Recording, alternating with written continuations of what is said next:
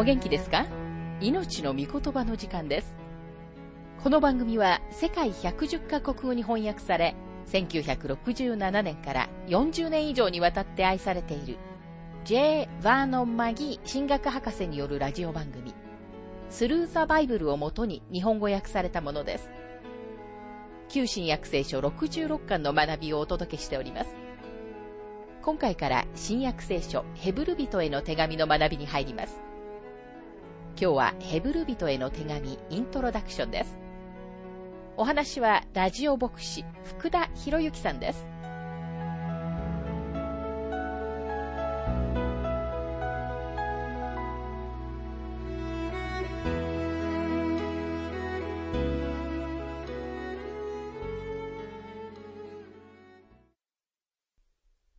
今回から新約聖書ヘブル人への手紙の学びに入りますが、ヘブル人への手紙はとても重要であり、あの偉大なローマ人への手紙の隣に置くことができるのではないかと思います。さて、この草原なヘブル人への手紙にふさわしいイントロダクションをどのように始めたらいいかと考えましたが、すでに他の人たちが書いた素晴らしい仲介書がありますので、その中の4人にこのヘブル人への手紙を紹介してもらおうと思います。その一人一人がとても重要な意見を述べています。まず最初に、キャンベル・モルガン博士の本、神から人間への最後の言葉から引用したいと思います。ヘブル人への手紙は、今日、特別な価値がある。なぜなら今日、新約聖書のキリスト理解よりも低いキリストの理解がとても広く行き渡っているからだ。私が意味していることの実例として、最近の著作家が次のように言っていた。私たちが人類の性質に関して言うことのできる最も良いことの一つは次のようなことである。どんな時でも誰かが自分の友のために命を捨てることによってしか理解しない状況が起こったとき、誰か英雄的な人物が遅かれ早かれ必ず進み出て自分自身を被害者として捧げる。それはローマの歴史家、カルティウスが深淵に飛び込み、ソクラテスが毒を飲み、キリストが十字架にかけられるようなものだ。私はこのことを論じ合おうと言っているのではない。キリストをそのような位置に置くのは私にとってほとんど冒涜に近い。私たちはカルティウスやソクラテスに関しては適切に語ることができるかもしれないが、キリストのことを話すとき、主に対する私たちの言及が新約聖書の表現に一致していないばかりでなく、新約聖書が宣言している主のご人格のユニークさに暗黙のうちに矛盾しているのである。これはヘブル人への手紙の素晴らしいイントロダクションだと思います。ウィリアム・ペッティンゲル博士は、彼の著書、死聖書の中へ、ヘブル人への手紙の優しい学びの中で違う点を強調しています。アダムからモーセまで2500年、そしてモーセからマラキまで1100年にわたって、預言者たちは神の代理者として人間に語ってきた。しかし3600年経った後も、彼らが行ってきた神の啓示は部分的でしかなかった。そして400年の沈黙の後、時が満ちた時、神はご自分の御子を送られ、その御子のうちに神が完璧に掲示されたのである。これもまた素晴らしいイントロダクションだと思います。さて、それでは、ヘブル人への手紙の三つ目のイントロダクションを紹介したいと思います。このイントロダクションは、福音主義の聖書学者、スカイラー・イングリッシュのヘブル人への書簡の研究という優れた本からのものです。ヘブル人への手紙は、新約聖書の中で、その中にキリスト教信仰の主要な教理が含まれている一番重要な書の一つであると同時に、無限の論理と偉大なる美しさを持つ書でもある。この書を読むことは、天国そのものの大気を呼吸することである。この書を学ぶことは、力強い、霊的な肉に預かることである。この書の教えにとどまることは、キリスト教の真理とキリストご自身の知識の中で、未熟から成熟へと導かれることである。成熟を目指して進むことなのである。そしてさらに、 E・スカイラー・イングリッシュはこのように述べています。新約聖書の中で唯一、主が大祭司としての職務のうちに紹介されている書であるヘブル人への手紙のテーマは、神の御子、そして人の子であられるキリストの思考の栄光である。さて、4人目の著者、ロバート・アンダーソン教に移り、彼の著書、型の光の中のヘブル人への書簡から引用します。この書簡を読み進んでいくとき、アンダーソン教がとてもうまく強調していることを私も強調することができると思います。また同時に、このイントロダクションが彼の意見を明らかにするはずですと、マギー博士は述べています。地上の信仰を告白している教会が、誠の葡萄の木であるというのは、大胆不敵で不敬な廃墟の嘘である。教会がオリーブの木であるというのは、宗教改革時代の教会の大多数のクリスチャンたちが共有していた妄想である。聖書の教えは明白であって、キリストご自身がブドウの木であり、イスラエルがオリーブである。神はあらかじめ知っておられたご自分の民を退けてしまわれたのではありませんと書かれてあるからである。このヘブル人への書簡は長い間西洋の教会では受け入れられませんでした。その理由は次の特別な点にあります。それは教会はイスラエルの立場を奪いたかったからなのです。彼らは神様がイスラエルのためにされたすべての約束をとって霊的なものとし、自分たちに適用してイスラエルの国における神様の目的を拒否しました。その結果、初期の教会は実際に反ユダヤ主義となり、ユダヤ人を迫害してしまったのです。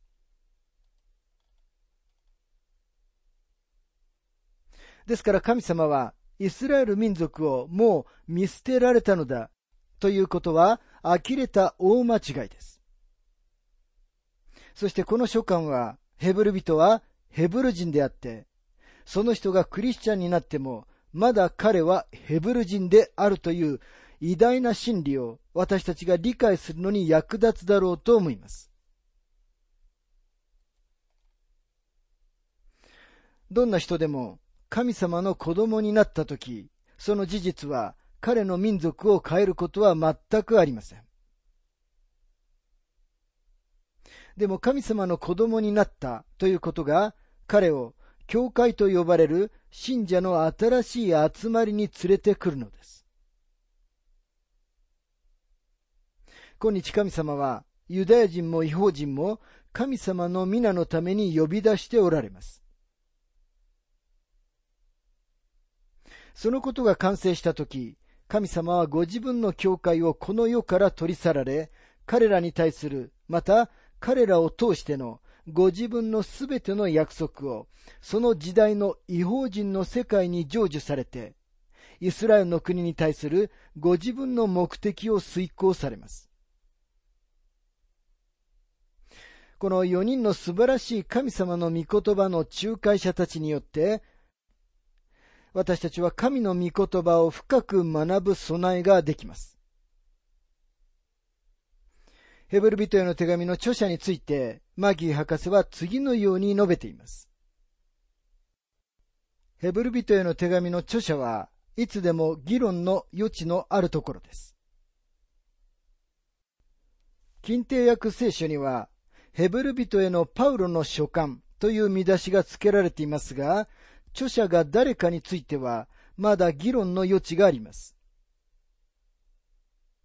改訂聖書、リバイズトバージョンや、他の後からの翻訳では、単にヘブル人への書簡、あるいは手紙という見出しになっています。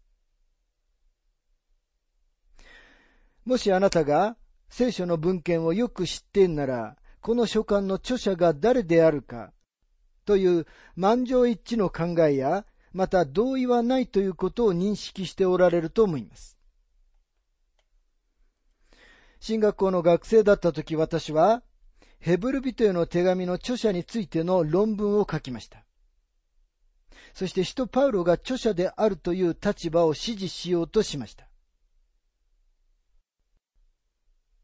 その論文を書いたとき、私は自分が問題を解決し、世界はパウロがヘブル人への手紙を書いたことに同意するだろうと思っていました。でも私が自分の論文を書く前と同じように、今も著者に関して多くの不一致があることに気づいています。ジョン・カルバンも、マルティン・ルターも、また過去の多くの人たちも、パウロが著者だということを受け入れてはいません。しかしその一方でまた多くの人たちがパウロが著者であることを受け入れています。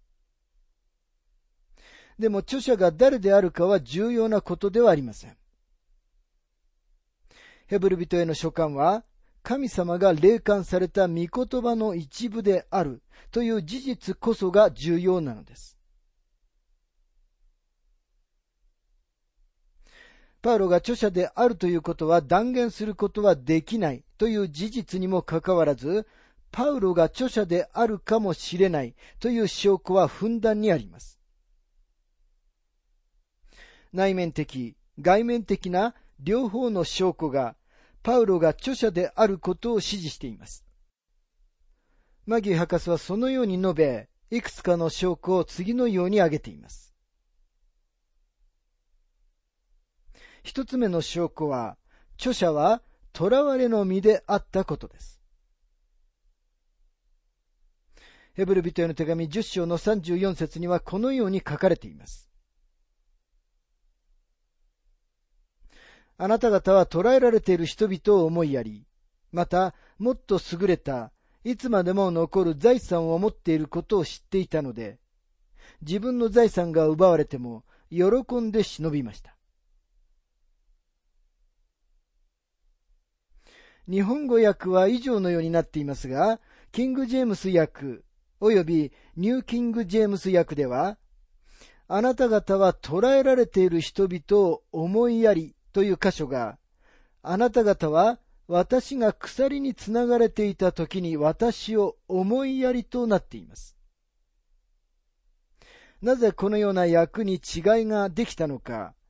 関心のある方はぜひギリシャ語の言語を調べてみることをお勧めします。二つ目の証拠は、この書がイタリアから書かれていたことです。ヘブル人への手紙13章の24節にはこのように書かれています。すべてのあなた方の指導者たち、またすべての生徒たちによろしく言ってください。イタリアから来た人たちがあなた方によろしくと言っています。三つ目の証拠は、彼の同伴者がテモテであったことです。ヘブル人への手紙13章の23節にはこのように書かれています。私たちの兄弟、テモテが釈放されたことをお知らせします。もし彼が早く来れば、私は彼と一緒にあなた方に会えるでしょう。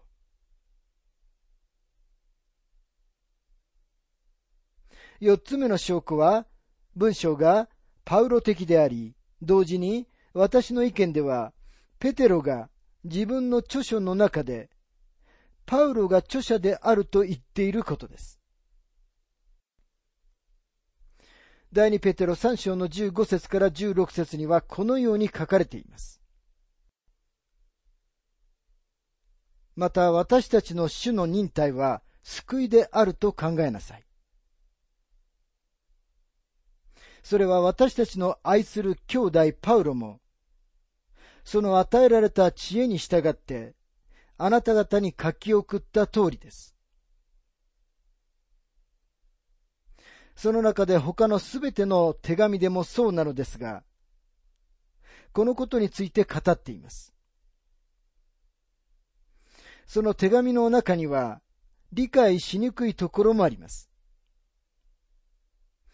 無知な心の定まらない人たちは、聖書の他の箇所の場合もそうするのですが、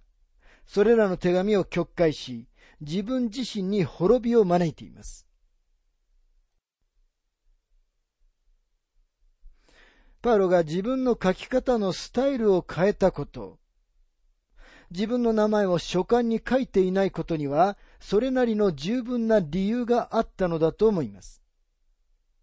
読み進んでいく間に、これらのことについては、さらに詳しく解説していきたいと思います。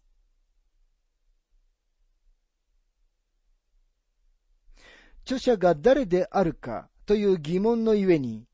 ヘブル人への書簡の場合、これが書かれた日付が特に重要です。多くの学者たちは、この書簡が70年よりも後に書かれたという立場を取ってきました。一部の人たちは85年、96年という日付をつけ、他の人たちは90年代の終わりと言います。ところがこの書簡を読んでいくと、これが書かれた時には、まだエルサレムの宮が立っていたという結論に達せざるを得ません。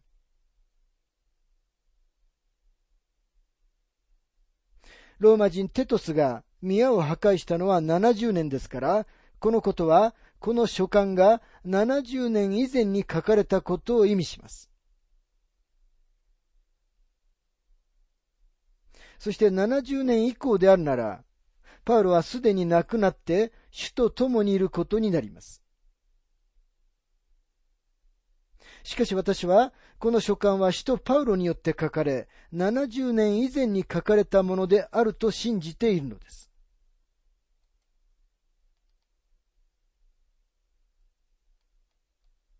イギリスの詩人であり哲学者であったサムエル・テイラー・コールリッチは、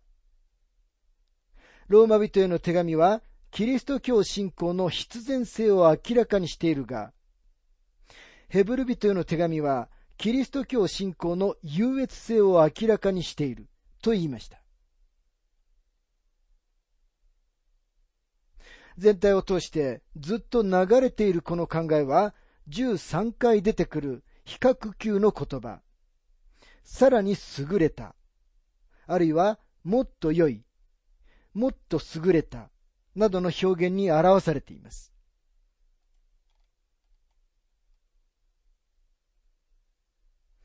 ヘブル人への書簡は、私たちに立法は良いものであるが、キリストのもとにある恵みはさらに優れており、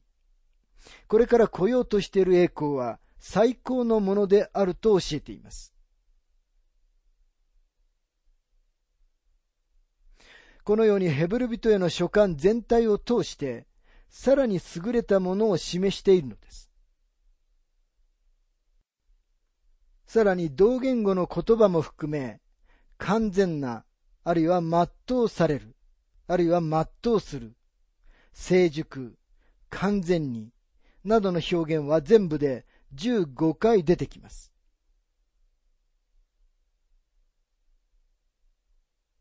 また、ヘブル人への書簡は、私たちに霊的な挑戦をしてくる書簡でもあります。この手紙の中には、何々しようではありませんか？という表現は全部で13回。また、何々しなさいという強い表現は5回出てきます。さらに2つの説が私たちにこのさらに優れた道を伝えてくれます。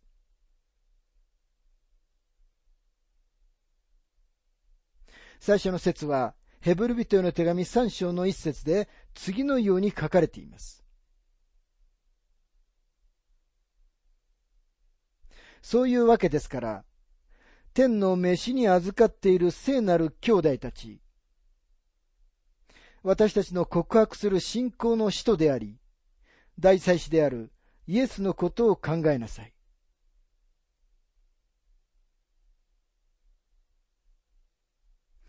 私たちは主のことを考えるべきなのです。そしてヘブル人への手紙12章3節には、さらなる挑戦が書かれています。ヘブル人への手紙12章の3節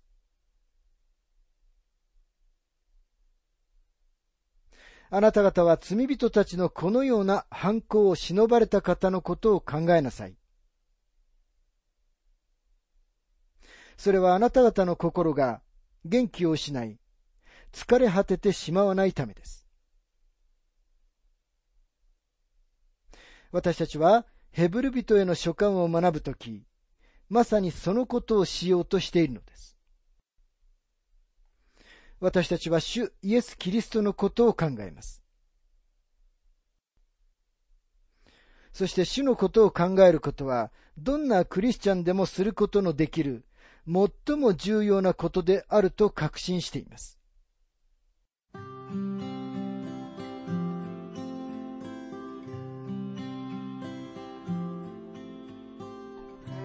命の御言葉お楽しみいただけましたでしょうか？今回はヘブル人への手紙イントロダクションをお届けしました。お話はラジオ牧師福田博之さんでした。なお、番組ではあなたからのご意見、ご感想、また聖書に関するご質問をお待ちしております。お便りの宛先は、郵便番号592-8345大阪府堺市浜寺昭和町4-462浜寺聖書協会命の御言葉の係。メールアドレスは全部小文字で ttb.hbc gmail.com または、浜寺アット浜寺バイブル .jp hamadera-bible.jp です。どうぞお気軽にお便りをお寄せください。それでは次回までごきげんよう。